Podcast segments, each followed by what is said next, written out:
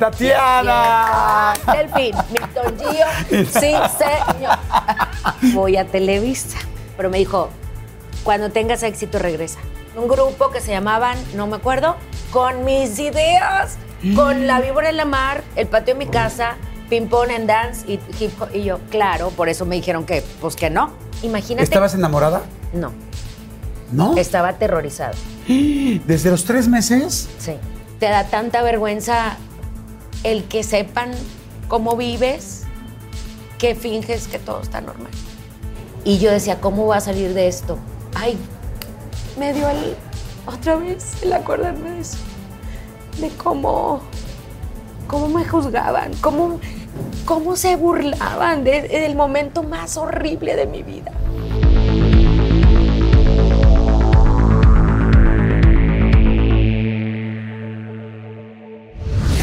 Hola, ¿cómo están? ¿Cómo están esta semana? Espero que estén muy bien o cuando estén viendo esta cápsula, este video. Oigan, gracias a toda la gente que está dándole likes, gracias a toda la gente que está comentando, leemos todos los, comentarios, gracias a toda la gente que le está este, compartiendo. Gracias, gracias, gracias. Y bueno, hoy estoy en Monterrey, estoy en la ciudad de Monterrey y vine especialmente, venimos especialmente todo el equipo a entrevistar a una mujer que admiro, que quiero, pero que tiene además yo creo que mucho más, mucho más, mucho más que enseñarnos, que compartirnos y que podamos aprenderle que toda la fama que tiene, porque ahí les va la fama, ¿eh? chéquense esto nada más, 26 discos de oro, 6 de diamante, este, 8 de platino, 5 nominaciones al Grammy, 600 millones de reproducciones en YouTube, aquí 600 millones de reproducciones. Este, tiene estrella de la fama, en el- más bien estrella en el Paseo de la Fama en Las Vegas. Bueno, me da mucho gusto porque platicamos siempre muy a gusto, pero pocas veces tan de frente. Tatiana, ay, Tatianita linda. Amigo. ¿Cómo estás? Bien, ¿y tú? Bien, muy Saludando bien. aquí a todos tus seguidores, a toda la gente que está ahí conectada y pues súper feliz de que estés en mi tierra. Ay, bueno. estoy feliz, pues, pues tú me trajiste. Sí, yo te Tú me trajiste. Me además que adoro, que adoro Monterrey, pero Está venimos padre. por ti. Y, ay, gracias, amigo. Aparte te tocó un clima rico, o sea, Sí. medio nublosón, lloviendo, ya no los 48 grados que normalmente hace, Claro, ¿no? sí, de sí, calor. está- está tranquilo, pero la verdad estamos súper contentos. Gracias a toda la gente que está con nosotros. Eh, bienvenidos a la entrevista. Nos vamos a meter al ratito la última y nos vamos. Sí, claro. Este, como siempre les digo, dense un ratito, dense un momento para tomarse algo, para relajarse. Porque la idea es de que hoy nosotros tres, cuatro, cinco, los que estén ahí, se tomen algo con nosotros, Sí. nosotros con ustedes y platiquemos rico Exacto. y muy neto. ¿Tú qué tomas, Tatiana?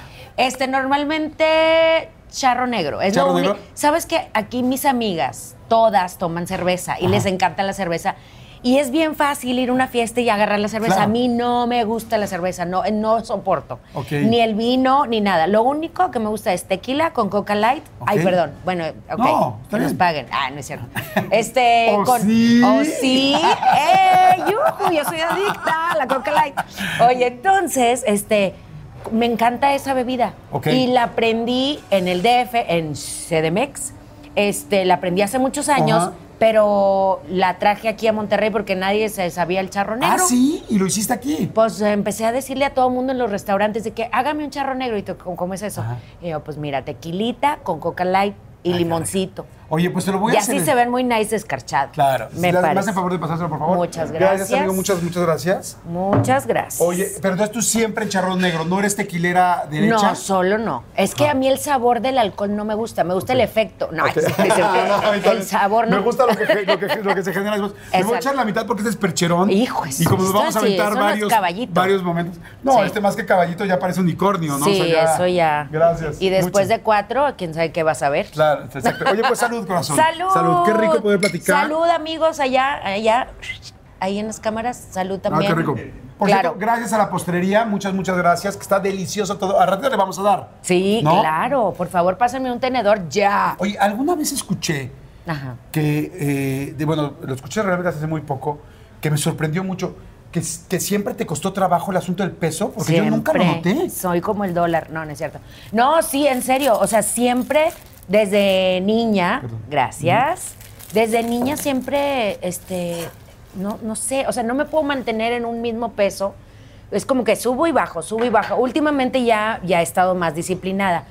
Pero eh, mi mamá me llevó con un este, endocrinólogo desde los 12 años, porque siempre he sido muy chaparrita, pero estaba chaparrita y medio chovi, ¿no? Entonces, este, mi mamá le preocupaba que estuviera mal de la tiroides, me llevó y el, el, endo- el endocrinólogo en, en sí sí dijo, tienes el metabolismo muy lento, entonces todo lo que te comas te vas a te va a engordar el doble que una persona normal porque está muy lento y no lo podemos este, agilizar. Ahora ya con muchas cosas ya se puede como que medio agilizar con diferente tipo de alimentación o con ejercicio, no sé.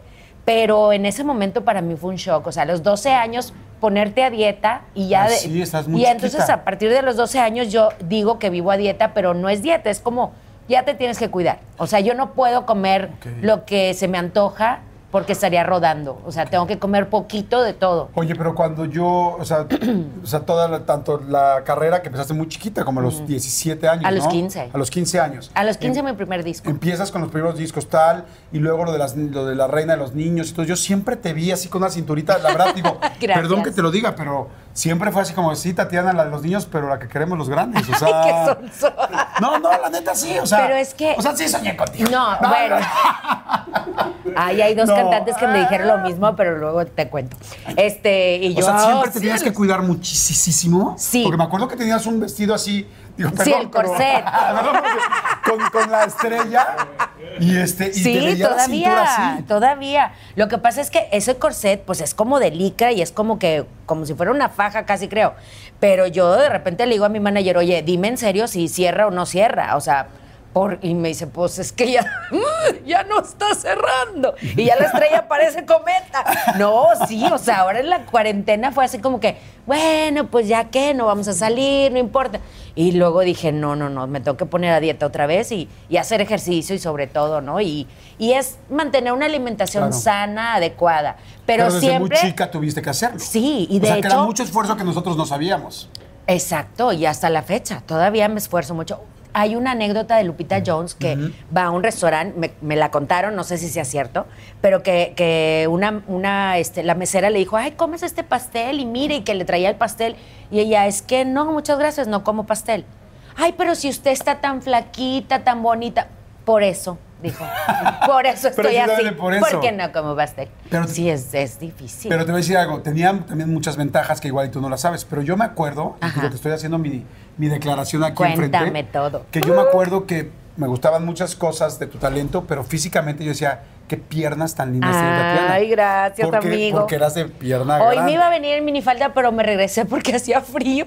Bueno, frío en Monterrey son 23 grados, ¿verdad? Ah. Claro. Entonces me pero, puse pero entonces tú te veías, o sea, como que trabajabas mucho aquí, pero la pierna se veía muy linda, la la, pierna, la pierna, sí. Se de sigue hecho, viendo, ¿eh? Digo, no- no es mala onda, el pero se sigue chamorrín. Sí, hasta gané en una revista de esas de, de chismes, gané que las mejores piernas y no sé qué. Yo, bueno, ¿y eso qué me va a dar? Eso no me va a dar trabajo. Bueno, Pero ahorita. te dio una cantidad de followers. Oye, Todavía pues, no había échale. A ver, ¿de cuál followers. quieres probar?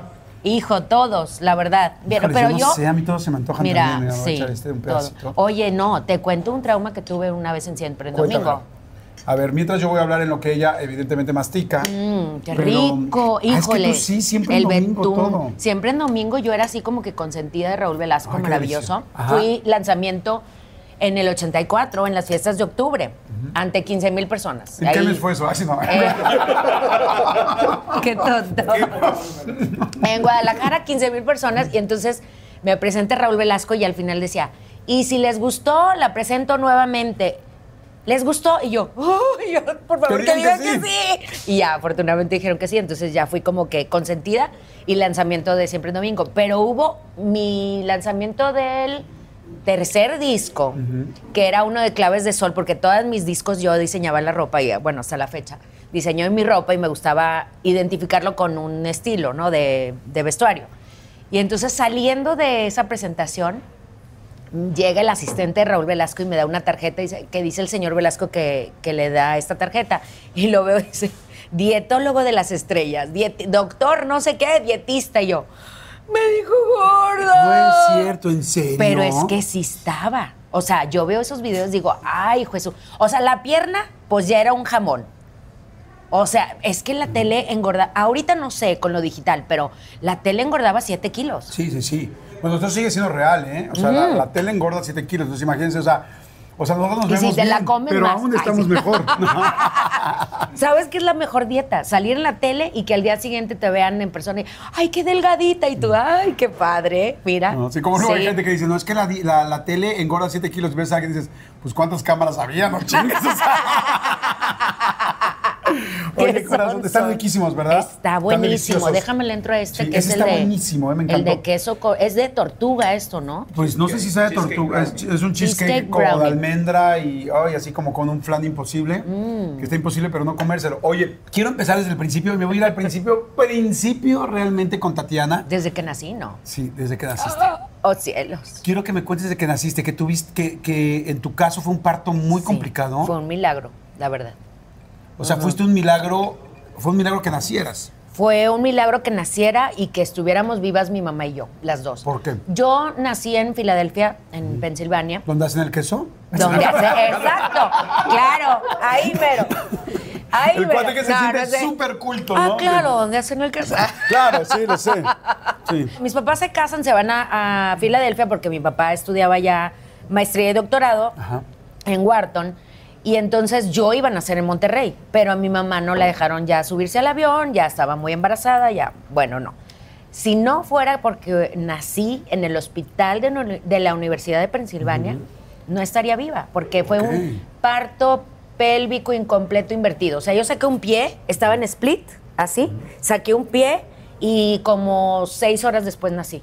¿Cómo o sea, mi mamá, olvídate, sufrió todo y aparte este, creían que, pues, que no iban a hacer, que me, que me había faltado oxígeno, etcétera. La- Me tuvieron que voltear, no fue cesárea. Entonces fue, o sea, fue un caso uno en un millón y no sé cuántos millones se salvan o la mamá o el bebé, pero los dos es como extraordinario. Entonces, desde ahí soy bendecida. Aparte nací el 12 de diciembre, el Día de la Virgen de Guadalupe. Ay, wow. Y este, fui como, no sé. Oye, pero entonces seis horas y no te podían voltear para poder.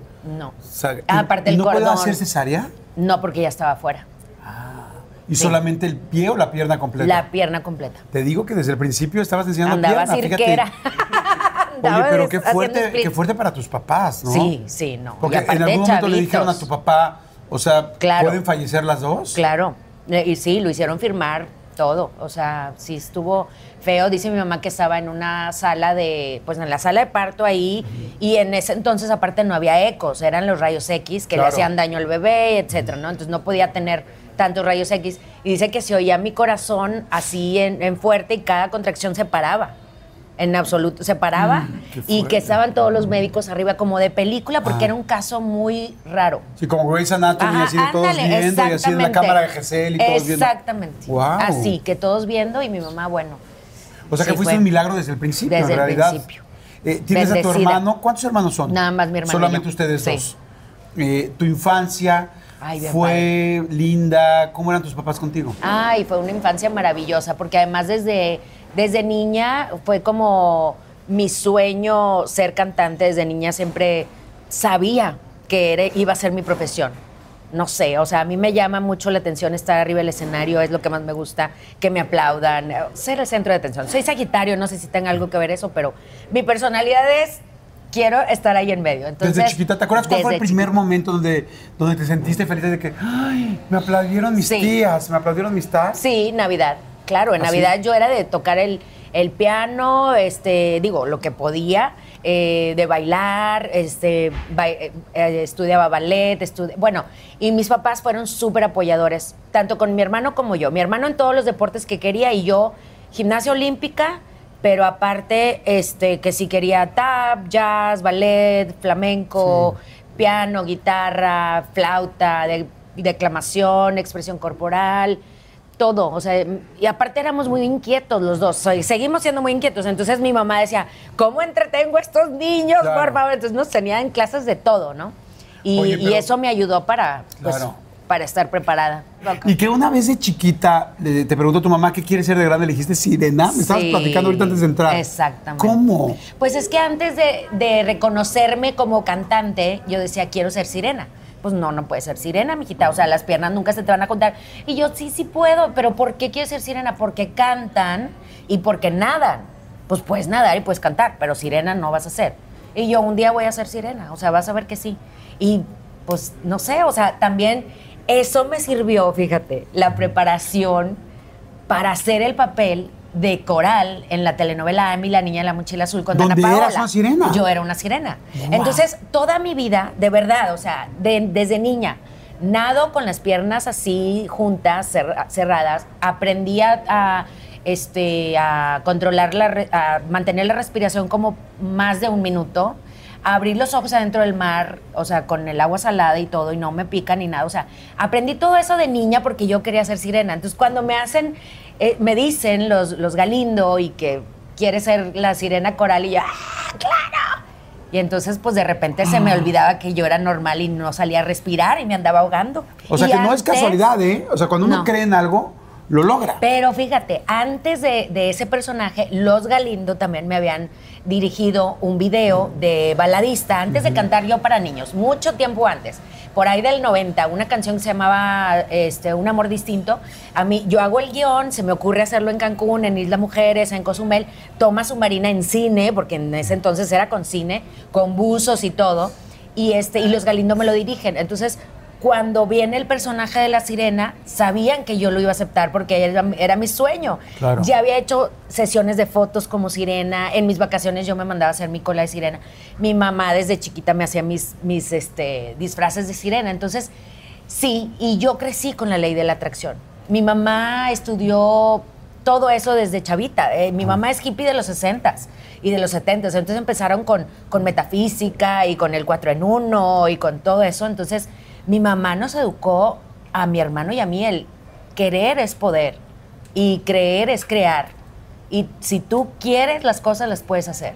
Entonces sí, sí, realmente, por eso mi conferencia se llama Yo Puedo, porque ella nos enseñó a decir, yo puedo. No vas a decir no puedo jamás. Cambia el no por el yo. ¿Cómo empezó todo el asunto del peligro en el elevador, el asunto de este de chicas de hoy? Porque fuiste una locura y tenías 15 años, me acabas de decir. Tenía 15 con mi primer disco. Pues fue creciendo poco a poco. Mira, me fui a, a Ciudad de México a hacer la audición para Vaselina. Ajá. Porque mi hermano ya era famoso. Mi hermano había estado en Juguemos a Cantar, que es lo que viene siendo ahora Pequeños Gigantes, nada más Ajá. que eran canciones infantiles y canciones inéditas. Entonces, Tienes toda la razón, claro. Pequeños gigantes jugamos a cantar. Haz de cuenta. Entonces, mi hermano gana el mejor intérprete y yo estaba de colada. Yo era su ballet, su bailarina y, su- y yo no pude entrar a Juguemos a Cantar. Porque estabas más Porque grande. tenía 13 y el límite eran 12 y mi hermano tenía 2. Entonces, pues yo lo acompañaba eh, todos los fines de semana que podía y mi, mi mamá también era como su manager y, y- y lo llevaba de gira, etcétera. Entonces Julisa le habla para la obra de Vaselina y yo me meto de colada Sí, también. dijiste, y ahí por voy favor. y hago la prueba. yo fui la que estudié flamenco, yo fui la que estudié tal, yo fui la de la gimnasia. Yo soy la que aquí. quiero ser cantante, ¿no? Entonces, este, pues me dice Julisa, sí, muy bien, quedaste, está muy bien todo, nada más que pues ya te ves mayor. Y yo, tengo 14, todavía no cumplía 15. Tengo 14, pero pues ya estaba desarrolladita. Oye, empezaste a tener. eh, ah, Ya- estabas desarrolladita. Ya estaba curvosa. Ya estabas curvosa. Entonces, ¿Te dio dice- pena alguna vez ser curvosa o Sí, no? siempre. Hasta la fecha. No me digas. Hasta ¿Eres la de las que se ponía sudaderota grandota para que Oye, no le vieran boobies? Claro, no. deja tú las boobies, las pompas, hijito. Son, o sea, yo veo que muchas les enseñan y se las agrandan y se- yo me las tapo, yo quiero que me quiten, o sea, de verdad. ¿Te me preocupaban tus pompis Mucho, porque es que Pero son- ya no, ¿no? Pues, sí, todavía. ¿En serio? Sí. O ¿Cómo? sea, Pero si estás preciosa, es que ¿por cuando qué? estás muy curvosa, tiendes a verte vulgar o tiendes a verte pues, sexosa. Y yo no me quiero ver sexosa. ¿Me explico? O sea, como que no es mi personalidad. Si Sí. fuera a venderme así, sí.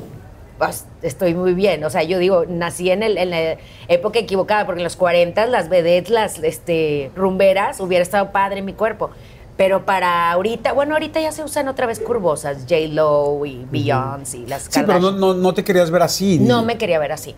No, no me quiero ver así. De hecho, hay un disco, una portada que es la que más me choca porque casi me obligaron a hacerla y no me gusta. No está, no está fea, pero es algo que no soy yo. O sea, porque estoy con... ¿Cuál es? ¿Qué, qué portada Eh, se es? llama Un alba desnuda y es como unos shorts de mezclilla medio abiertos y con un tronco de árbol enfrente. No estaba ni siquiera desnuda, o sea, traía un top, pero se Parece da a, que- entenda- a entender y no me gustó. Y yo no quería esa portada, pero bueno. Ok, bueno, Sí. entonces nos regresamos. Entonces, regresamos. Vaselina, Ah, tal, entonces, no, vaselina. estás muy grande, Sí, tal, y luego Julisa. Entonces Julissa me dice, no, pero no te preocupes, mañana va a ser la última audición de una ópera rock mexicana que dirige Irene Sabido y Miguel Sabido y se llama Cumán. Ah, claro, Ah, me acuerdo que Cumán era A famosísima. las 3 de la tarde en los televiteatros, no sé qué, ok. Y yo, por favor, déjenme, déjenme. Ya nos regresábamos a Monterrey, estábamos en el DF y nos regresábamos a Monterrey, mi mamá, mi hermano y yo, porque ya era sábado y ya teníamos que regresar y para el colegio y todo. Y yo, por favor, por favor. Bueno, pues mi papá trabajaba en México también y tenía casa en México, ya en Monterrey. Entonces le digo, papá, por favor, llévame a la audición. Entonces mi papá me lleva a la audición. Cuando llego me dicen que llegué tarde yo me pongo a llorar y ya me dicen, y yo, es que vengo de Monterrey y es que Julisa me dijo que... no". Ah, ok, está bien, pásale. Y ya hice la audición y me quedo dentro de los 30 que éramos de. Del reparto, pero yo si me daban el árbol 3 o el chango 4, Sí, decías, va. no me importaba, o sea, yo fascinada. Entonces me regreso a Monterrey y en la, la siguiente semana me vuelven a hacer otro casting, el callback, ¿no? Irene Sabido ve mi currículum y dice, a ver, vas a cumplir 15 años. Dices que estudiaste ópera aquí, estudiaste canto aquí, ballet. ¿Qué sabes hacer de gimnasia? Hago la prueba de gimnasia. Ya, se queda, anótela, ya, se queda. Ella es Wow. Mary Ann. Y yo, ¿quién es Mary Ann? No sabía. Pues Mary Ann era el protagónico femenino de No. Kuman. Era, era Tarzán y Jane en Cristal y Acero Rock en vivo. Me acuerdo. O sea, fue un suceso esa obra. de ¿Estaba en Tralpan o me estoy confundiendo? estaba en televiteatros en Ah, sí. Chapultepec. Ok, lo que ahora son los Telmex y que posteriormente se cayeron los con el temblor, Cultural. por cierto. Este, bueno, entonces ahí estuve en esa obra de teatro seis meses ensayando, seis meses eh, presentando la obra. Me, no, me, me nombran Rostro del Heraldo del 84 y yo salgo cantando una canción de Cumán. Eh, Luis de Llano era el, el productor de los programas y qué padre que una rostro esté cantando, o sea, no es Sí, no, no, o sea, como que no, no necesariamente están las dos cosas juntas. Es Ajá. bonita, es muy atractiva, pero además canta. cacho. Y además flamenco. Y además le dan pena las sí. Entonces, este, pues estuve en esa obra y nos fue increíble. Y ahí mismo recibo la invitación de Luis Moyano, que en paz descanse, director de Mi Capitol, para que vaya a hacer una audición eh, como cantante y para grabar mi primer disco. Y yo, ¡ay! Eso es lo que quería siempre. Entonces me mandan a España y grabo mi primer disco y soy la carta de presentación de Luis, de Llan- de Luis Moyano, porque él era, era nuevo en la, en la obra, en la, en la ¿Industria? en la industria, en esa compañía, disquera, exacto. Para mí fue un sueño. Grabé siete discos en España, otro en Italia, otro cuando había presupuesto. Ahorita ya lo grabas hasta en tu casa y no pasa nada. Claro. Pero sí, así empezó todo. Y entonces. Y después de- el disco, pero el disco fue un exitazo. El primer disco el fue un primer exitazo. disco fue un éxito con A Plena Luz, que era una balada muy bonita. Pero fíjate también, el cantar lo que yo pensaba, o sea, yo no quería cantar cosas que no fueran de acuerdo a lo que yo era. Entonces, estando allá en España, me ponen esta canción, este, ámame con la mirada, no hace falta que me toques o me beses. Así le pusimos. Pero en realidad la canción decía, hace falta que me toques y me beses y ahora es tiempo de amarnos con los cinco sentidos. Y entonces yo, mamá, es que yo no puedo cantar eso, me da mucha pena. Entonces mi mamá habla con el productor, con Miguel Blasco, y es que la niña, pues no. Está chiquita, o sea, no quiere- no, está no, pequeña, ni novio tiene, cómoda. exacto, ¿no?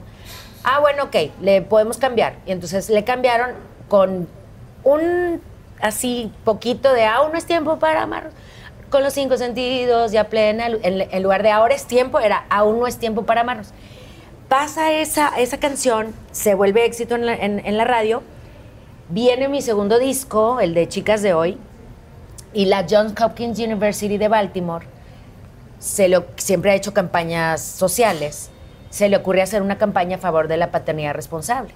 Entonces dicen, ¿quién es la chava que nos puede cantar este mensaje? Ay, Tatiana, pues si acaba de cantar a plena luz, que está bien, bien fresa, bien bonita, ve- que dice, espérate, pues ella. Y Johnny Lozada, ex menudo, que acaba de salir, no sé qué.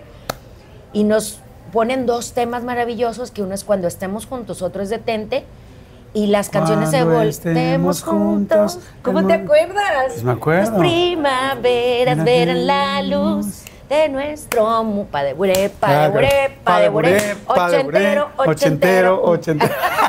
El delfín, el delfín, delfín, delfín. Milton Gio, sí, señor. Salud, qué bonito. Ya ves cómo me Delfín, suelto. delfín, delfín Ay, no. Delfín, delfín y Milton Gio me Delfín, encantó. Milton Gio, no te acabes. Delfín, Delfín, Milton Gio, Milton Gio.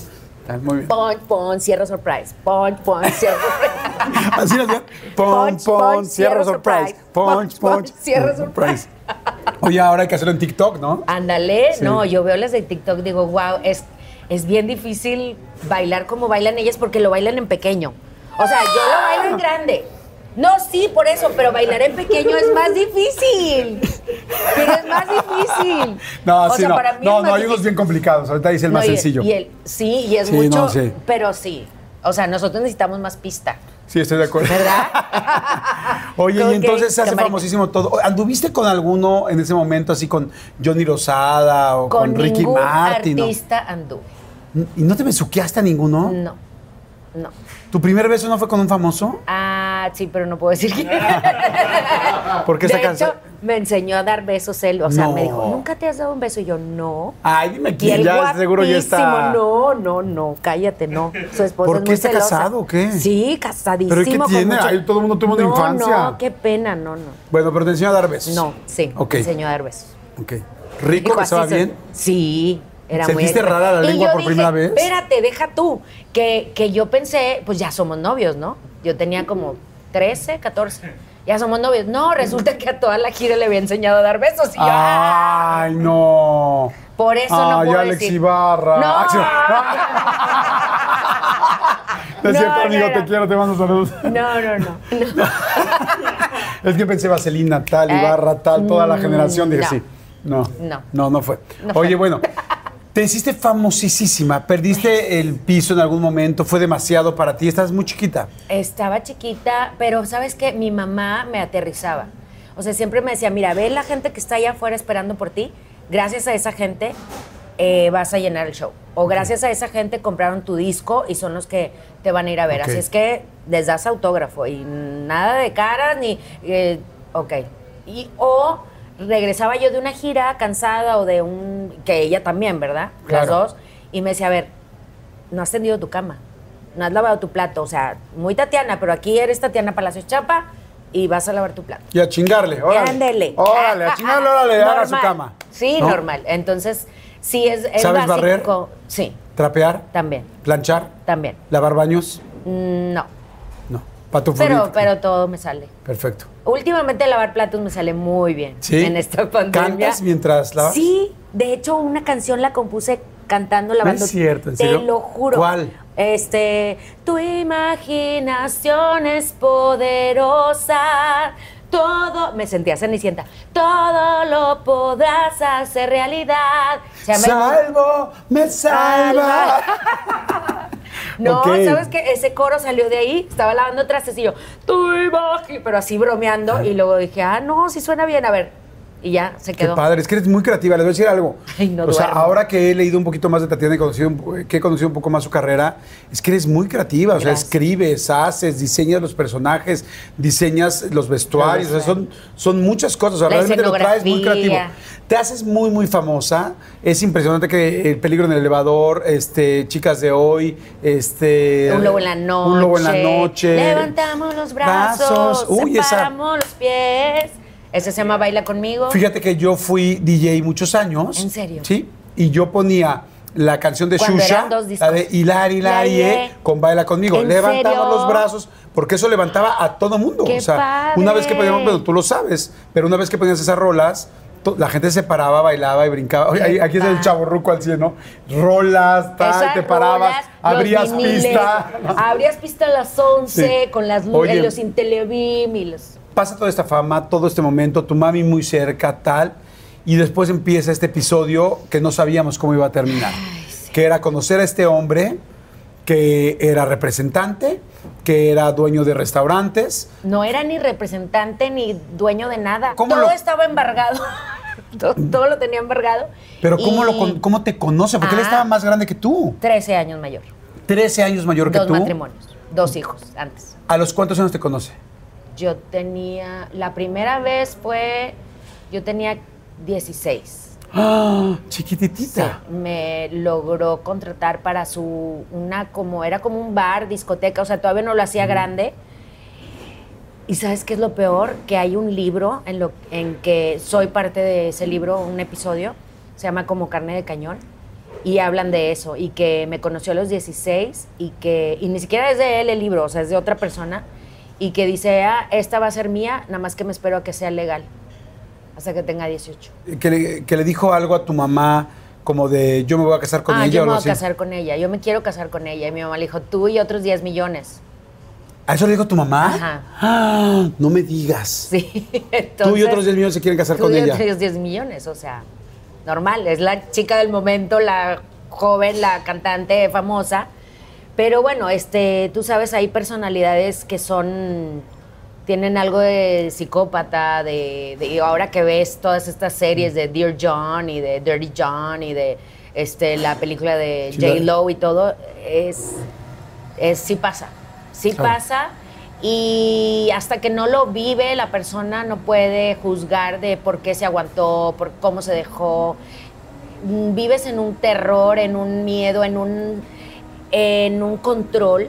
Te desvalidan de todo, te quitan tu validez como persona y te la crees. Es como un niño. Si un niño tú le dices todos los días eres un bruto, eres un, no sirves para nada, se lo va a a creer, creer. y, lo, y, y lo- y le da miedo y, se, y siente tu control. ¿Cómo empieza la relación? Cuando me contrata para su centro nocturno y este y él comenta a una persona, ya esta chavita ya voy a andar con ella de mano sudada y me va a sacar de todas mis deudas. Eso dice en el libro. Y la este y dice, me va a sacar de porque este rollo ya está embargado, que le dijo al, al chavo con el que iba, que era el representante de la otra artista que hizo ese libro. Y este y me empieza a seducir, se podrá, porque pues ¿Cuántos años tendrías? ¿Ya 18? ¿Ya, ya eras...? tenía 18, ya era Ajá. legal, ¿verdad? Ajá. O sea, cumplió todo y se vuelven, se ponen la piel que necesitas. Ese tipo de personas se, se muestran como lo que tú necesitas. Ya para este entonces ya era como una especie de amistad muy padre. No me Te pidió gustaba. tu teléfono así de te marco, tal. Sí, no me gustaba, pero ya era como muy amigo de mi mamá y su bola. Entonces mi mamá ven, mira, es que es buena onda. Y, y yo, ay, ¿Tu pero a mamá mí no nunca me le saltó que te llevaba 13 años? Sí, claro, pero también la, la envolvió. O sea, es que esta estas personas envuelven a todo tu Sí. entorno. O sea, es como una ola, es como un huracán que se lleva de encuentro a todo tu entorno. Entonces, pues yo de 18 años no, no había tenido ni un no- había tenido un novio aquí en Monterrey, este que tenía mi edad y que ni mano me habían puesto. O sea, era como todo muy... Y yo ya artista, pero pues no, lo- no nos veíamos, etc. Entonces llega este colmillo de fuera y, y- y te acaba dominando Claro. realmente. Entonces, Te- me dijiste algo importante hace ratito. Dices, no me gustaba.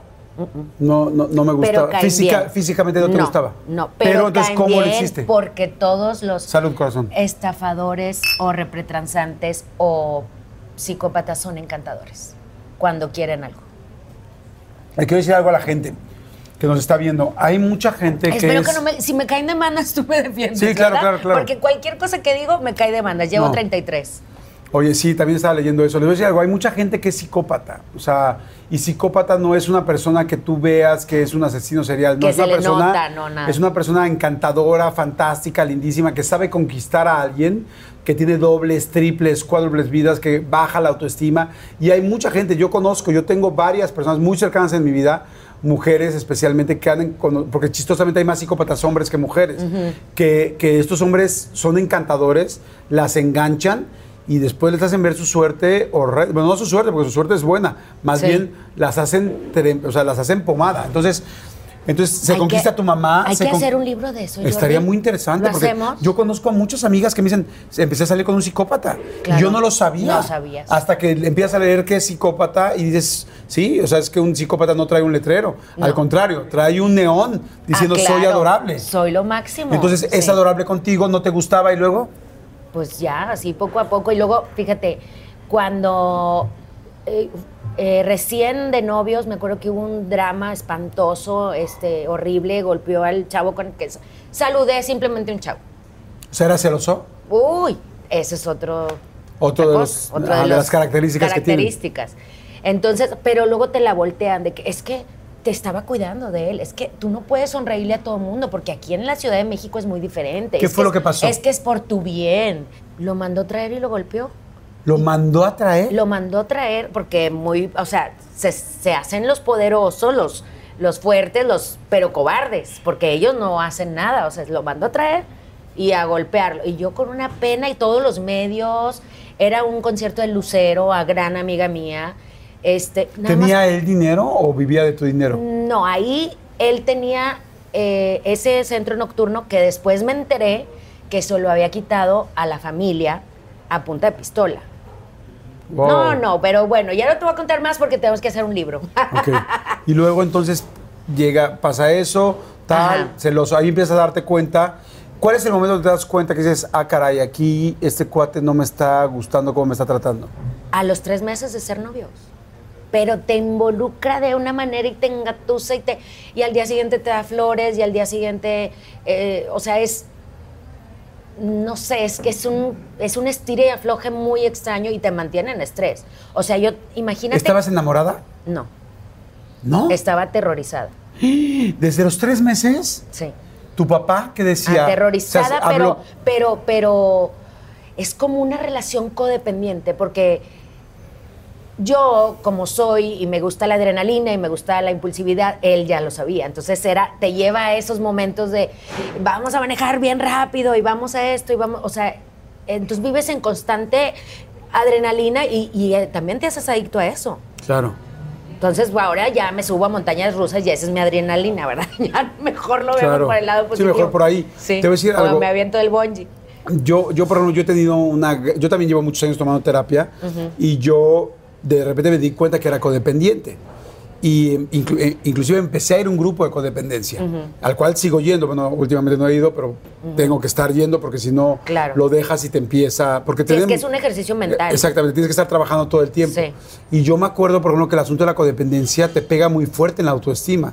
¿Cómo estabas tú en la autoestima? No, en el piso. O sea, cuando yo llegué aquí, en el 2001, 30 de mayo, llegué con el autoestima en el piso. ¿Tu papá nunca le dijo algo? No Sí, le dijo, oye, como, claro. oye, mi hija. No, no, él me hizo distanciarme de toda mi familia, porque esa es otra cosa que tienen. Te alejan de todo el mundo, haciéndote que te pelees con todo el mundo, diciendo que tu mamá es de lo peor, que tus amigas son unas PUTA, que tu hermano es un mantenido, que, o sea, hacen el síndrome de la proyección hacia ti, o sea, todo lo que ellos creen de su familia te lo hacen a ti o lo que a su cuenta él decía es que tus papás te robaron no sé qué. Él él era el que me robaba. O sea es como un estilo de, de- de- también de manipulación. Entonces te aíslan sin poder ver a nadie o hablar buena onda o ir en Navidad pero unas horas y te regresas ¿Cada cuándo veías a tu familia? porque pues como una vez al año ¿Una vez al año? y sí pero entonces ¿Y tu papá nunca le dijo? Claro, claro. O sea, sí había pleitos, sí había. ¿Qué le decía a tu papá? ¿Él enfrentó a tu No, papá? Sí, a todos. O sea, fue un problema muy serio, pero entonces tú, como a mí me enseñaron al yo puedo, ¿verdad? El yo puedo hacer realidad. eh, Yo, yo no voy a, hacer- a regresar fracasada. O sea, todo el mundo me dijo que no iba a durar, yo voy a hacer que dure, aunque no sea feliz. O sea, Wow. Qué duro, porque tienes que entender los yo puedo negativos también, ¿no? Entonces, para mí era un desafío, es que no, yo voy a hacerlo. Yo, A mí me dijeron que casada para siempre y aquí Ajá, estoy. y, yo, y, y mi mamá me decía, mijita, yo no te dije que para siempre, si estabas en peligro, si necesitabas algo, podías regresar. Y yo, mamá, yo no podía ni olerte. Ya tenía un coco wash de tal manera que yo no- ya no quería estar cerca de ti, ni de mi papá, ni de, mi- de nadie. O sea, yo era un rechazo porque eso te, te hacen como un... Yo lo, yo lo descifro como si fuera un secuestro. O sea, una relación así, de, de violencia, de intrafamiliar, de codependencia, de, de todo esto, es como un secuestro. O sea, sí te puedes mejorar, pero hay cosas que te, que te trigger, que te, Que te ah, disparan. disparan ciertas cosas, ¿no? O sea, hay cosas que yo tenía bloqueadas y con terapia ya lo pude recordar, ¿no? Y, y fue muy doloroso y ahorita te lo digo tranquila, pero yo, o sea, lloraba y temblaba. Simplemente de contarlo Cuando era él llegaba, todo el tiempo. Todo el tiempo. O sea, Oh. simplemente hablar, ya, ya estando separada, ¿verdad? Obviamente. había Porque- agresión interna. O sea, por ejemplo, cuando llegaba, te agarraba, te. Claro, claro. No, y, pero ¿sabes qué? La agresión física es muy dura, es fea, es horrible, pero se te quita con vitacilina y con una pomada del moretón, se te quita. Qué, fue, qué, qué fuerte, pero es cierto. Eso se te quita rápido, en tres días ya no lo tienes. La agresión constante y diaria de no vales nada, eres una buena para nada, no eres buena madre, estás gorda, estás celulítica, estás aguada, no sirves, eres, eres triunfadora porque yo te llevé al estrellato. A ver, yo ya había ido a la Casa Blanca, pero es... pero no lo puedes decir porque entonces te va peor. No puedes ni siquiera preguntar, ¿y ese dinero de en qué se gastó? Ah, me estás diciendo, o sea, es una agresión constante. Entonces, vives atemorizada, aparte que te lo dicen, ¿verdad? Si te vas, te quito a los niños, te mato, te no, o sea, en mi época, en esa época tengo tengo mails todavía guardados. En esa época no funcionaban como como prueba legal ni los WhatsApp, bueno, no había WhatsApp, pero los mails y todas esas eh, amenazas no servían como prueba legal. Ahora ya sirven, pero pues ya están caducas, ¿no? Entonces sí fue muy difícil, pero sabes que también muy difícil vivirlo públicamente, porque yo soy muy de, a ver, yo soy civilizada, o sea, yo soy educada, yo soy, yo no quiero nada, aquí terminó, va, no va, y no, no, no, no, no, esto fue lo contrario, porque además yo no busqué eso, yo no busqué el, el- el escándalo, yo no busqué todo eso, y, y me juzgaban hasta la fecha, este, me... Hasta la fecha. Hasta la fecha. Hasta ¿En la serio? fecha. Todavía juzgan muchos. Misóginos, obviamente, también. Este, me juzgaban, me hablaban mal de mí o, o hacían la pregunta errónea. En lugar de decir, ¿por qué se escapó de su mansión con lago y patos en el club de golf? Decían, ay, ¿cómo se escapó? Qué bárbara. Ay, si la bardita era de este tamaño. Ay, sí. O sea, burla tras burla tras burla. El gordo de Molina disfrazándose de mí rodando ahí en el club de golf. O sea, fue denigrante, muy denigrante. Y yo decía, ¿cómo va a salir de esto? Ay, me dio el, otra vez el acordarme de eso. De cómo, cómo me juzgaban, cómo, cómo se burlaban de- del momento más horrible de mi vida. Yo le decía, es que, ¿por qué se burlan de ese momento? Para mí no saben lo difícil que fue decir, así me voy y dejo todas mis propiedades, todos mis, mis juegos, todos mis premios, todo, pero me llevo lo más preciado que son mis hijos y mi niñito de siete días de nacido. Siete días. Siete días. Y sí me brinqué una barda de un metro, pero yo mido 1,55. O sea, para mí era una barda hasta acá y con la cesárea quitada el día anterior. Todas esas maneras de juzgar, de, de cuestionarme el por qué no los dejé ver a los niños, yo no decidía, decidió un juez. Pero yo no quería estar al tú por tú en los medios de, miren, este es el papel, mire, o sea, yo no me voy a poner como él, yo no me voy a rebajar. Claro. Yo no, yo no litigo en los medios de comunicación, yo litigo en los juzgados, que es donde me tengo que defender. Y luego imagínate, empiezas a salir adelante y ¡pum! Una demanda de despido injustificado. ¡Pum! Soy el dueño de tu nombre, cosa que no es cierto.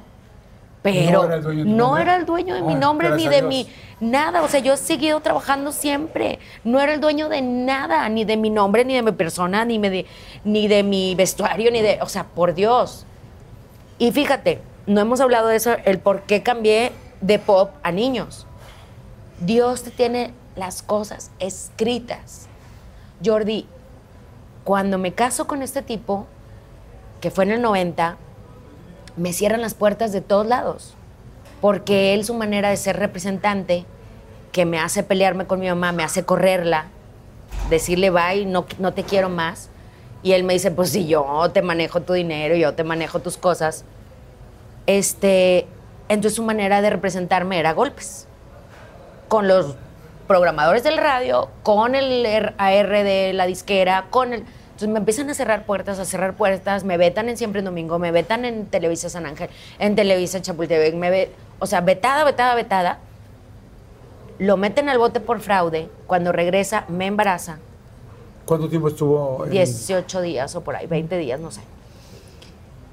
Y me quedo sin chamba, embarazada, y con un disco de pop rock que medio promocionaron, que es la portada esa que te digo que no me gusta para nada. Y este, y dije yo, a ver, em, mi profesión es cantante, no me puedo quedar sin hacer nada, no me puedo quedar cruzada de brazos. Ya había nacido Cassandra, pasan los meses, nace Cassandra y empezó a ver en la televisión lo que estaban poniendo que no me parecía que fuera correcto que los niños estuvieran imitando.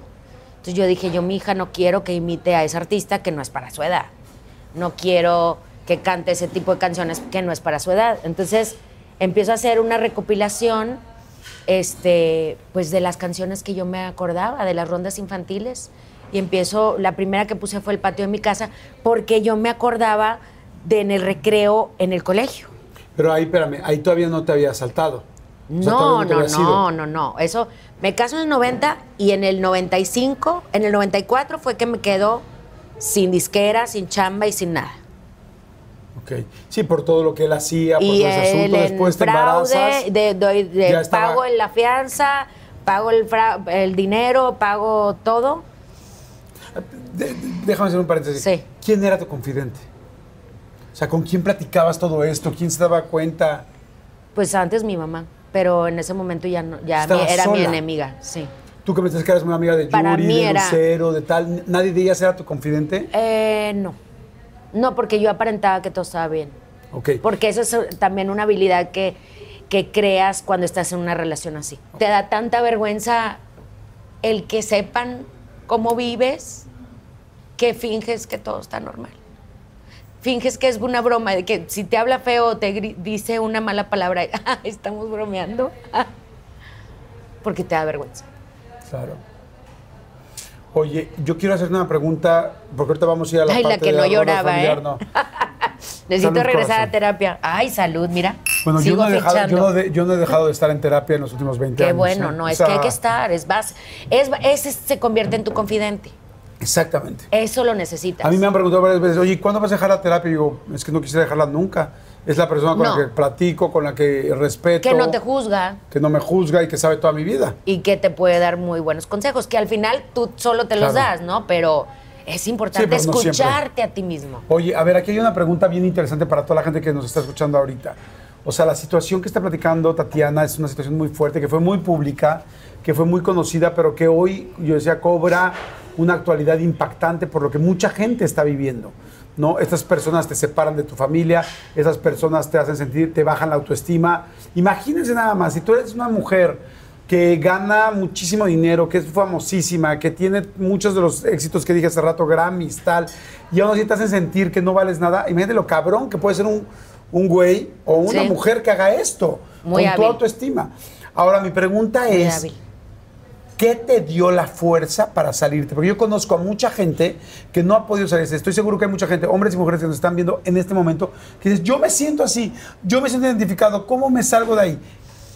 Si no hay un confidente, si, no había, si no estaba tu mamá, si ya no estaba tu papá porque, tú, porque te prepararon para alejarlos, ¿cómo fue ese día? Que siete días después de haber tenido a tu hijo, con la cesárea y todo agarras y dices, a chingar a su madre, me salgo y me voy, no me importa lo que me haga, no me importa mis premios y no me importa lo que haya dejado aquí. ¿Qué, pues te dio la fuerza? Mis hijos. Mis hijos, o sea, porque ya el maltrato no era nada más contra mí, ya era también contra Cassandra, que tenía siete años también y también sufrió muchísimo y, y luego pues el, el peor, o sea, la lo que detonó todo fue cuando el maltrato ya fue contra mi mamá también, en el hospital. Este, con las peores palabras, las peores ofensas, las peores todo. Mm, y ahí dije no, o sea, porque yo ya estaba acostumbrada 10, 11 años de maltrato y uno hace su caparazón y lo haces grueso y ya sabes cómo lidiar con eso. Pero cuando ya te tocan a los tuyos, a, ahí vi a mi mamá muy vulnerable, ya había tenido un infarto y estaba a punto de darle otro ahí. Este, y a Casandrita y, a- y al bebé de siete días.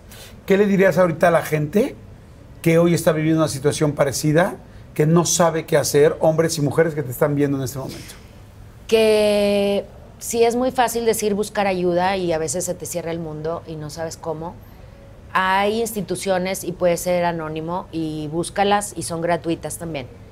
Eh, pero acuérdate quién eres, acuérdate que vales mucho, acuérdate quién eras antes y que nadie, te, nadie tiene derecho a quitarte tu voluntad, ni tu voluntad de decidir, tu voluntad de ir a donde quieras, en qué gastar tu dinero, qué decir, cómo vestirte. Nadie tiene derecho a quitarte eso. Si estás viviendo algo así, pues sí, busca ayuda y, y sí, se necesita mucho valor, porque tengo una amiga que me dice, Tatiana, yo estoy viviendo algo similar, no igual porque pues no es famosa, porque no está en el ojo público, porque, pero me dice, pero yo no me quiero salir, no me puedo salir porque él me mantiene. O sea, dices, no, qué, qué triste, o sea, eso vale tu eso vale tu, tu dignidad, o sea, no tienes dignidad. Puedes salir, es que no sé hacer nada. ¿Cómo no sabes hacer nada? Pues Claro. vende chicles, o sea, no me importa, vende estampitas, lo que sea, pero puedes salir adelante. Pero ya hay muchas situaciones así, o sea, que no salen porque es que, ay, me trata mal, pero mira, mira la camioneta que me dio. Pues no. Claro, es su Lo dignidad. siento, o sea, o sea, tu dignidad a cambio de una camioneta. No, Vamos a no hacer tengan apegos. Vamos a un refil, regresamos a la última y nos vamos. Y este, quiero que me platiques ya nada más ese día de la decisión, qué pasó después. Quiero que me platiques ese milagro que hubo para las rondas infantiles. Sí. Quiero que me platiques cómo has logrado 600 millones de reproducciones en YouTube. quiero que me platiques qué sigue. Y quiero que me platiques cómo está tu corazón. Claro. ¿Va? Claro que Salud, sí. corazón. Salud, saludcita salud. ya. Venga. Cuéntame cómo fue ese día que decides salirte, saltarte la barda, que lo, lo de la barda es lo de menos. O sea, el asunto es, me voy, me voy de aquí, te dejo toda mi vida, mis propiedades. Me acabas de platicar de que se quedó con miles de cosas. ¿Cómo fue ese día? ¿Lo planeaste una noche antes? Se me hace como es como un... Lo pensé desde el hospital, Ajá. desde que nació el bebé, porque Andrick, porque ese día fue, o sea, el- un pleito espantoso, horrible, que te digo que insultó a mi mamá, que la mandó traer de la casa, etcétera, o sea, muy feo. Ese día mm, lo pensé, pero la verdad no estaba segura, o sea, fue un día antes que lo decidí. Eh, mi hija lo sabía y, y mi hija decía que era el escape mágico, tenía siete Mira. años. Y lo más impresionante fue que era el día de más tráfico y más calor en el DF y las puertas y- los carros se abrían. Jordi, fue Wow. increíble, o sea, así, de verdad, o sea, el taxista iba, tas, y yo, dele rápido, dele rápido, y aparte pidiendo una silla de ruedas, porque pues yo recién, o sea, me había brincado, me tuvieron que volver a operar, porque me, me salió una hernia de la brincada de barda, que es lo que no sabe la gente. Se burlan, Él no pero... estaba ahí, ¿verdad? ¿Cómo? No, no, no. Estaba en Tatilandia, mi salón de fiestas, con este, pues ahí, con gente. No estaba. Ya casi nunca estaba. O sea, desde que estaba yo embarazada ya estaba como ausente. Este, ¿Salía con alguien? Creo que sí. Varias. Nunca supiste con quién. Sí, después salió en, en las revistas de, del corazón. Con, mi, con mi yate y mis bikinis y mi cama. Sí, bien padre. Ay, qué fuerte. Imagínate tener que vivir eso en públicamente. Perdiste todo lo material, pero Sí. ¿qué ganaste? Eh, paz, tranquilidad, felicidad, una vida, salud mental para mis hijos, de armonía. No, ahorita son unos hijazazos que no puedo pedir mejores hijos. Son agradecidos, buenos, lindos, ayudan al prójimo, se involucran, hacen campañas, este, trabajadores. No, de verdad que son unos ángeles. ¿A dónde llegaste? Cuando te subiste al taxi, ¿el taxi te ubicó quién eras? Así de Tatiana. Eh, no, pero ya cuando oyó mis llamadas telefónicas y todo, pues ya dijo, esto está, esto, es- esto está difícil, se está escapando, ¿no? ¿A dónde llegaste? Al aeropuerto, al aeropuerto Mm. y... A Monterrey, aquí. No, primero al aeropuerto del DF y ya me, ya me habían dicho que venía por mí, que con el Estado Mayor Presidencial y que la, la, la. O sea, puro bluff también. ¿Y cómo se enteró que te fuiste? sí, ¿Cómo se enteró que te fuiste? Porque una de las muchachas que ayudaban en la, en la casa le, Le dijo. le dijo. Y, ah, no, y uno de los choferes también. se ¿Te fuiste con maletas, con algo? No, nada más la pañalera. Nada. La pañalera para el biberón y el pañal de bebé. O sea, con la ropa que traías puesta. Y llegaste a la casa de tu mamá. Así es. ¿Y a comprar ropa o qué? Mi, sí, todo. Desde cuna, pañales, leche, carriola, este, todo. Llegaste con tu mamá y ¿qué le dijiste? Cuando le dije, no, no digas nada, este, yo voy a arreglar el problema, según yo, se iba a arreglar todo en cordialidad. Y pues no, o sea, yo, yo me vengo a recuperar aquí con mi mamá de la cesárea, no sé qué, y mi papá, qué bueno, mijita, qué padre, qué emoción, con los dos nietos ahí todo. Y pues no, o sea, a la semana más o menos ya empezó a salir en la televisión él dando Notas. notas feas, feas, feas, bajas, horribles. Jam- O sea, ya seguía, sí, siguió el maltrato a través de los medios de comunicación. Jamás lo volviste a ver. Sí, careo en el juzgado eh, y ya. Sí, ¿verdad? Sí. Sí. Careo y dos, dos juicios por ahí. Bueno, primero te agradezco mucho que nos platiques porque sé que es algo duro de recordar, sé que es algo difícil, te lo agradezco mucho, pero también sé que hoy estás inspirando a mucha gente. Hoy que estamos, eh, en- a- gracias a Dios, buscando una equidad de género, gracias a Dios, buscando que darnos cuenta el gran error que se ha tenido y que algunos hemos tenido también, porque yo creo que quizá todos fuimos parte de alguna cultura de un machismo Sí. o de un micromachismo tremendo y que de repente no, no- no te das cuenta porque era parte lamentablemente de una estúpida normalidad que nunca debió existir. Pero bueno, esto era un nivel tremendo. Sí, era un nivel, sí. Pero Palabras te agradezco mucho, ¿eh? en serio te lo agradezco mucho a título No, personal. gracias a ti. ¿Qué pasa con tu carrera? Pues se empieza a, a despuntar a pesar de las circunstancias, a pesar de las amenazas hacia empresarios, a pesar de las demandas, a pesar de, de pues todas las metidas, o sea, el- las zancadillas, ¿no? Que ponía, empiezo a, a salir adelante. Este, claro, lo que salía de ahí era para pagar abogados para defenderme hasta la fecha. Este, y para re- reinvertir en mi carrera, porque no tenía ni vestuario, ni botargas, ni escenografía, ni bailarines, y a armarte de, de menos cero. Ah, y habías empezado como una, un tiempo antes a lo de las rondas. Sí. Nos dijiste, quiero hacer algo por mis... Por mi hija. Por mi hija, por Sí, Cassandra. Cassandra nació en el 94 y en el 95 saqué mi primer disco eh, infantil, pero era nada más un disco para ella. O sea, realmente yo no pensé que, me- que mi carrera se fuera a ir en ese camino. Era mientras me firmaba otra disquera, mientras me desvetaban. Porque este hombre te había cerrado todas las puertas. Dijiste, voy a hacer algo infantil. voy a hacer algo para ella y bueno, pues si le sirve a los demás niños, qué padre, ¿no? Entonces empiezo a hacer mi, mi personaje, empiezo a hacer las canciones, a, juntar las canciones de dominio público como ping pong, pero todas eran rondas de dormirte, o sea, y yo las hice en versión dance, en reggae, en hip hop, en, en este, no sé, música pues movida, ¿no? ¿Por qué, las, eh, ¿Por qué la estrella? ¿Por qué, ¿Por qué ese look? Desde niña me han gustado mucho las estrellas, siento que son de buena suerte.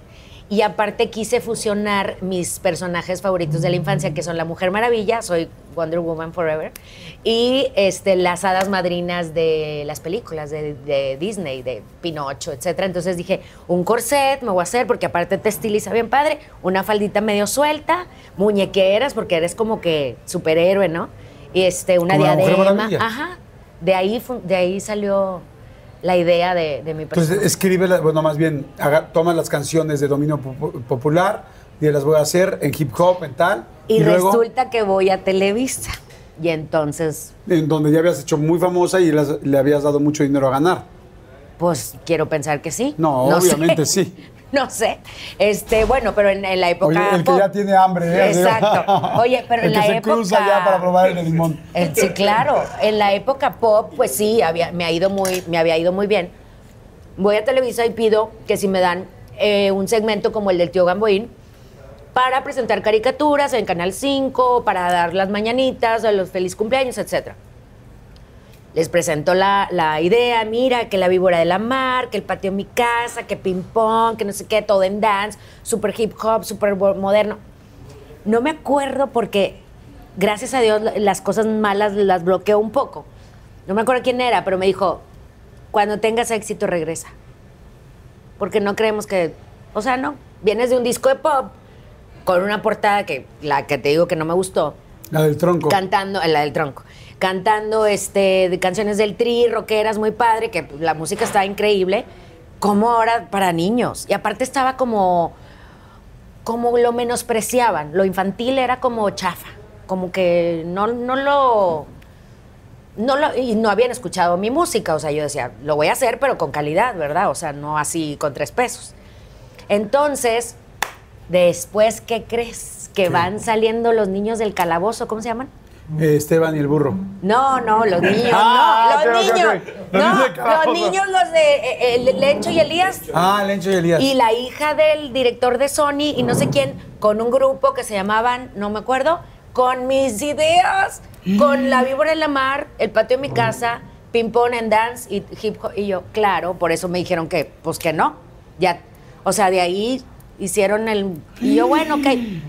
No, no pasó nada, lamentablemente, digo, porque son lindos, de uno de ellos no tiene la culpa. No pasó nada, pero. Pero pues yo mientras, imagínate la frustración, me quitaron Sí. mi idea, o sea, yo les fui a decir esto y el otro y nada. Entonces me empiezo a presentar en el Jarro Café de Reforma, que estaba cerrado eh, pues en el día, era nada más para los rockeros en la noche. Entonces les digo que si me dan sábado o domingo una tardeada a la una de la tarde. Y de ahí la gente... ¿Tú solita fuiste? No, Ah. Sí. Alguien te ayudó. Sí, y entonces de ahí me. eh, Yo decía, de ahí es un mercado cautivo y de ahí los pasas a comer al Jarro Café, ¿no? Al, al restaurante.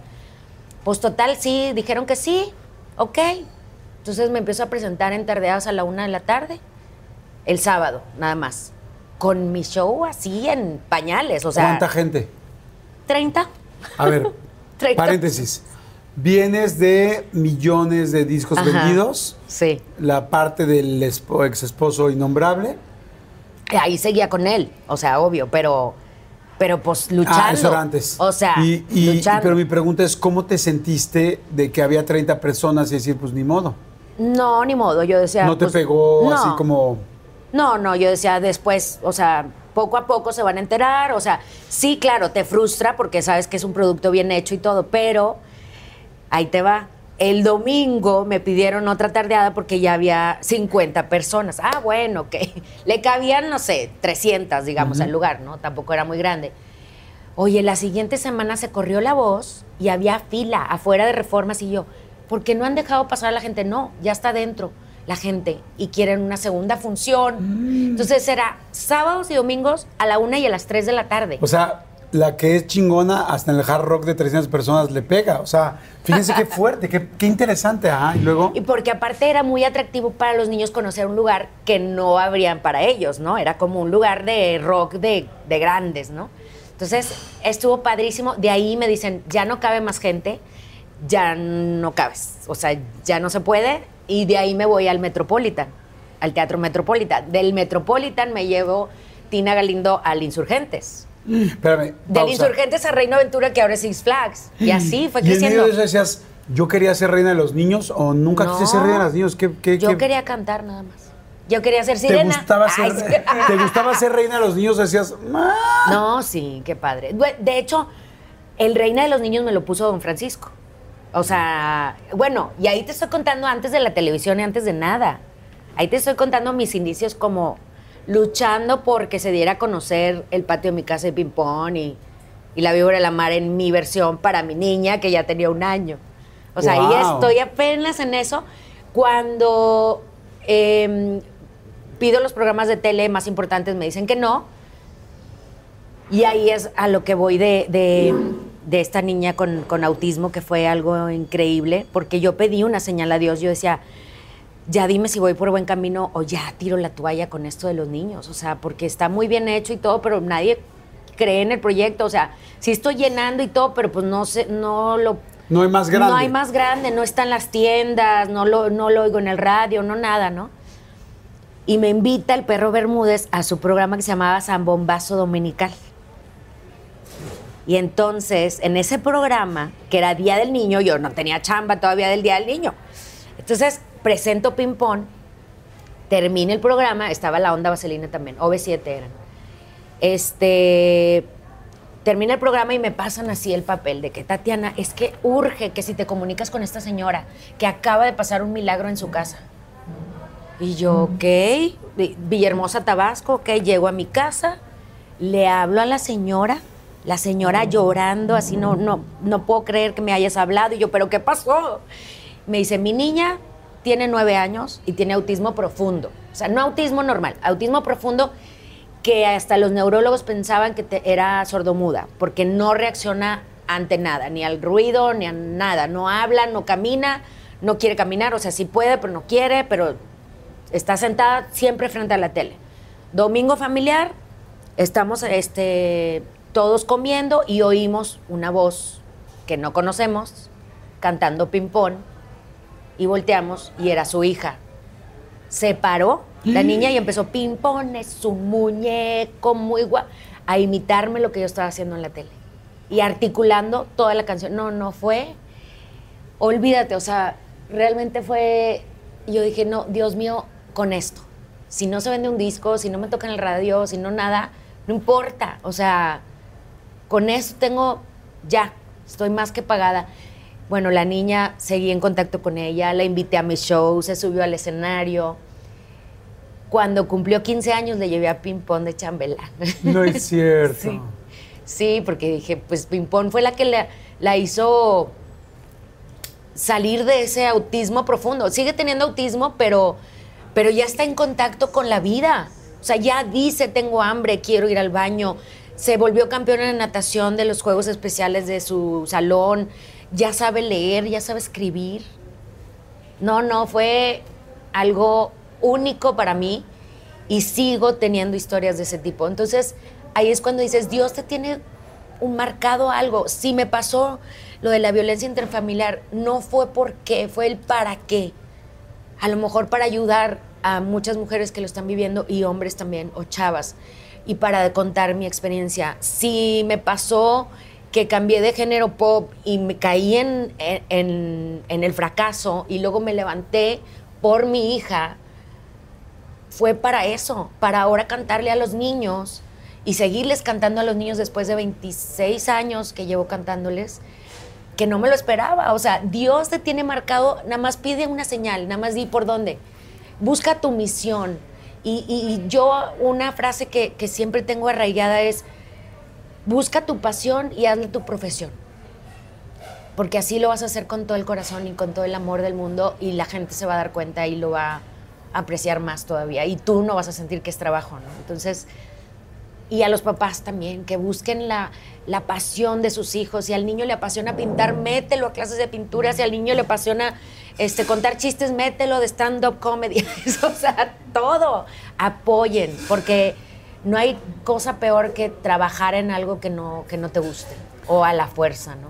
Tu hija que vivió un poco ese proceso, no un poco, que vivió ese proceso porque yo estaba un poco más consciente. Sí, tiene 26 ya. 26. ¿Qué te dice ahora? ¿Algún momento tocan este tema? No. De repente sí tocamos este, algunas cosas, pero realmente no. Haz de cuenta que fue borrón y cuenta nueva. No olvidamos. Nadie, nadie olvidamos.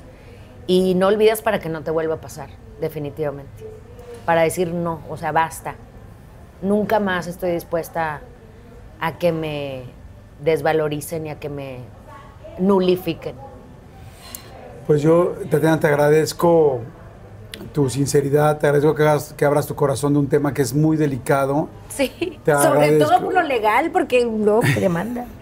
Te agradezco, te agradezco todo esto, pero especialmente porque, pues como lo decía hace rato, porque ayudas a mucha gente, porque ayudas a muchas personas que están viviendo una situación así, porque hoy puedes tú traer un argumento y una ayuda y un empoderamiento de, que mucha gente necesita, que tuviste mucho valor, porque a todas las mujeres que han tenido este valor y a todos los hombres que han tenido este valor de terminar una relación así y de seguir, porque no solamente es lo de la relación, o sea, la relación fue una parte de la entrevista, pero, pero la carrera, el salir adelante, el reinventarte, el volver a buscar, el no, el no preocuparte de haber sido el rostro del Heraldo y, y tener 15 propiedades y un yate y de repente tener un, un lugar o un recinto con 30 personas y confiar en que mañana van a ser 60 y después no importante si son 60 o son 20 mil, si tienes una niña con autismo que volteó y que la pudiste mover. Creo que mucha gente conocemos a la Tatiana exitosa, a la Tatiana guapa, a la Tatiana este, que ha hecho muchas cosas exitosas, pero no conocemos ni el completo de su talento, que ahora lo estoy entendiendo, desde el escribir, el hacer, el personaje, eh, eh, la idea, el emprendurismo, porque eso es, ese emprendimiento, hasta toda la parte de la mujer con todos los medios encima, con todas también de repente las críticas que hoy me hacen tan poco sentido, como lo que decías ahorita de las burlas del gordo de Molina y tal, y la barda, pero decir, tener a todo el mundo encima y decir, aún así, mis hijos y mi libertad es más fácil, sintiéndose amenazada, aprisionada, complicada y hasta perdida y dejando toda su parte también económica que puede parecer poca cosa, pero no es poca cosa porque es todo lo que has trabajado toda tu vida. 22 años. O sea, entonces no es sencillo y que nunca sabes si lo vas a volver a recuperar o si lo vas a volver a tener. Sin embargo, es más importante la libertad y la tranquilidad de tus hijos y la tuya personalmente que cualquier otra situación. Y que tengas a dos niños como los tienes, tan felices, pero sobre todo con ese ejemplo de madre, es que, que yo creo que eso es Wow, se me hizo nudo la garganta. que es como una gran bendición saber que para tus hijos seas un ejemplo tan importante para ellos y para tanta gente que nos ve. Y pensar en tus dos hijos, e, en tu hija y en tu hijo, que bueno, y tu hija ya, está, ya es un adulto, y, tu hijo que volteen a ver y decir, olvídate los cinco Grammy, los cinco nominaciones de Grammy, los ocho de platino, los 26 discos de oro, los seis de diamante, los 600 millones de reproducciones en YouTube. Mi mamá es mucho más chingona por otras cosas que me enseñó y que eso es lo que ese es el ejemplo que voy a seguir en mi vida. Eso me dicen y no sabes lo que me llena su amor y sus abrazos y sus besos y que siempre que voy a trabajar y que llego me dicen, "Gracias, mamá." Gracias por, no, por seguir, seguir y, no te dejes y, er, y, siempre me motivan y siempre me están aconsejando y les gusta todo lo que hago y me echan tantas porras. Somos una familia muégano, o sea, todos, mi hermano, mi cuñada, mis sobrinos, mis papás y mis hijos y yo. Corazón, muchas gracias. Gracias. Te agradezco muchísimo la entrevista, tu tiempo. Gracias por estar aquí y gracias por todo lo que nos inspiras a, todos. Sí, gracias. Y a toda la gente. Te enseño algo que a nadie le he enseñado. Claro que sí. ¿Ves que es un no estacionarse? Ajá. Porque no me estaciono nunca. Ahí está. O sea, ese es mi lema, no estacionarse. O sea, siempre en movimiento, nunca te dejes, no te rindas, siempre constante, siempre ahí, dándole duro. Y yo así. Buenísimo. Pues la última y nos vamos, corazón. La última, pero la de última Gilo. y ya nos fuimos. ¿De Gilo o qué? ah, ¿De Gilo? de Gilo es ah, de, Hidalgo. ¿De Gilo es de Hidalgo? Ah, sí. Aquí ¿Lo echamos de Hidalgo? Ándale, sí. Órale, venga. Una, dos, tres. Madre, está nervioso y está más perro. ¿eh? Voy a dormir delicioso. El mío estaba más grande. El mío estaba más Oye, espérame, ¿otra vez me sigues fichando? No, para nada. Tatiana. No, ¿cómo crees? Te espero. gracias, corazón. Te agradezco muchísimo. Te agradezco mucho, mucho. Gracias. a toda la gente que nos sigue, gracias a toda la gente que le da like, a todos los que están dando like ahorita. Mil gracias, los agradecemos muchísimo. Y a la gente que crea que esta entrevista le puede interesar, gustar, eh, entretener, pero sobre todo ayudar. Gracias por compartirlo. Gracias, sí, corazón. Que la compartan. ¿Eh? Me etiquetan, por sí, favor. por favor. Oficial Tatiana en mis redes. Gracias. Gracias, chao. Nos vemos la siguiente semana. Chao. Bye.